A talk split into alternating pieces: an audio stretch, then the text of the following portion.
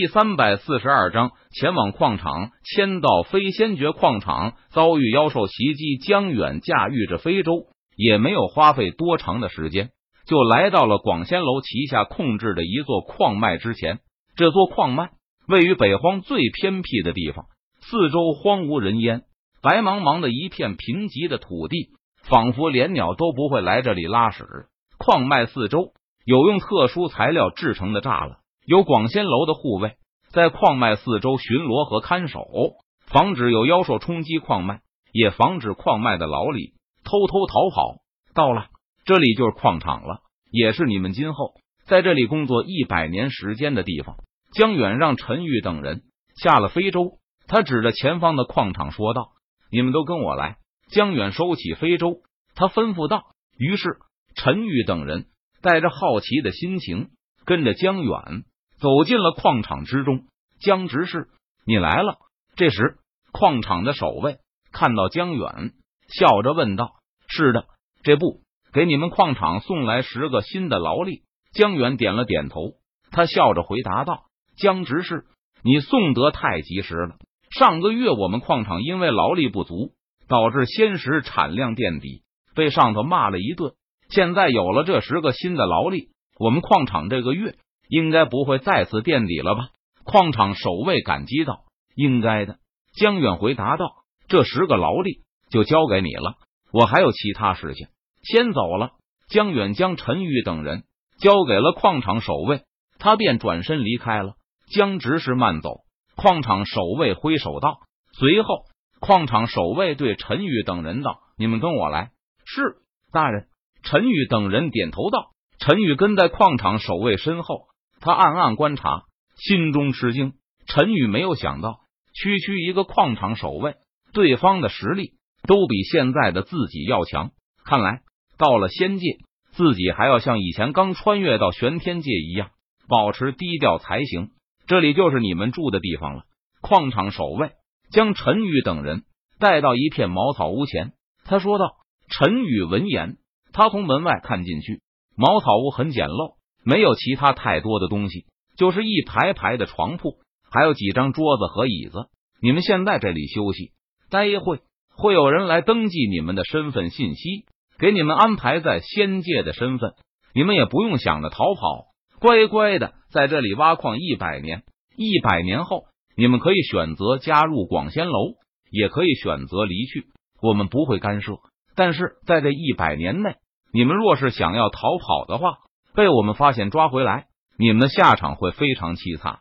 矿场守卫警告道：“不敢，不敢。”陈宇等人回答道：“如今的他们连一个矿场守卫都打不过，还逃跑呢？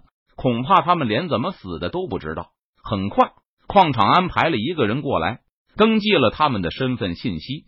下午就给他们每个人发了一块木牌，这块木牌也是用仙界特殊木料所制成的。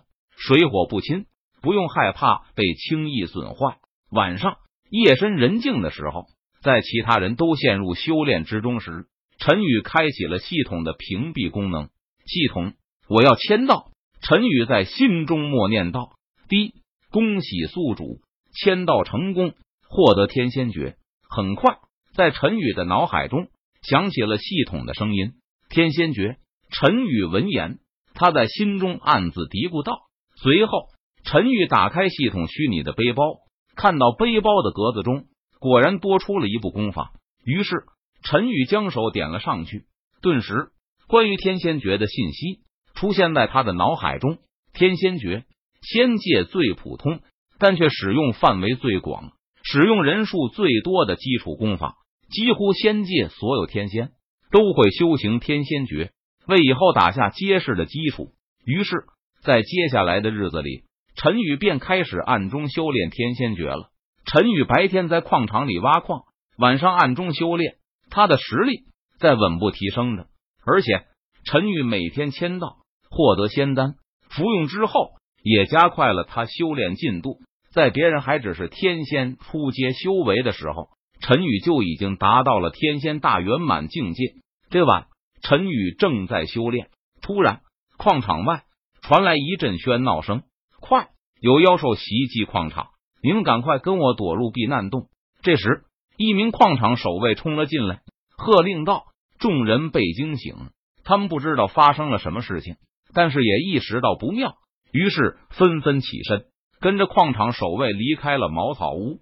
在路上，陈宇朝着矿场入口处看了一眼，只见在矿场入口处有无数的妖兽冲击着矿场的栅栏，矿场守卫依托着矿场的栅栏，艰难的抵挡着妖兽的冲击。也不知道能够坚持多久。大人，这妖兽怎么会冲击矿场？陈宇跟在矿场守卫后面，他好奇的问道：“矿场位于边荒，边荒贫瘠，少食物。当妖兽数量太多，食物不够吃的时候，妖兽就会冲击四周附近的矿场。一是可以减少妖兽的数量，二是一旦矿场被冲破，对于妖兽们来说，将会是一场饕餮盛宴。”矿场守卫解释道：“原来如此。”陈宇闻言，他恍然大悟道。随后，陈宇等人跟着矿场的守卫逃入了避难洞。避难洞是矿场专门为了防止妖兽入侵时设立的一个避免所。避难洞挖掘于山体内，洞口设有防御阵法，一般的妖兽根本无法打破防御阵法冲进来。避难洞内。陈宇等人担心的躲了一晚上。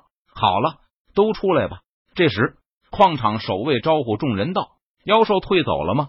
陈宇等人担心的问道：“放心，妖兽已经退走了，不然我也不会让你们回去。”矿场守卫让众人安心，他说道：“当陈宇等人离开避难洞，来到外面后，他们顿时被眼前的一幕震惊的无以复加。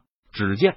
矿场仿佛像是被肆虐过一般，杂乱无章，许多建筑都被摧毁，地上摆放着许多妖兽的尸体，还有矿场守卫的尸体。由此可见，昨晚的战斗究竟有多么的惨烈。陈宇再次觉得自己的实力是那么的弱小，在仙界，他要继续低调，努力修炼，直到拥有一丝自保之力为止。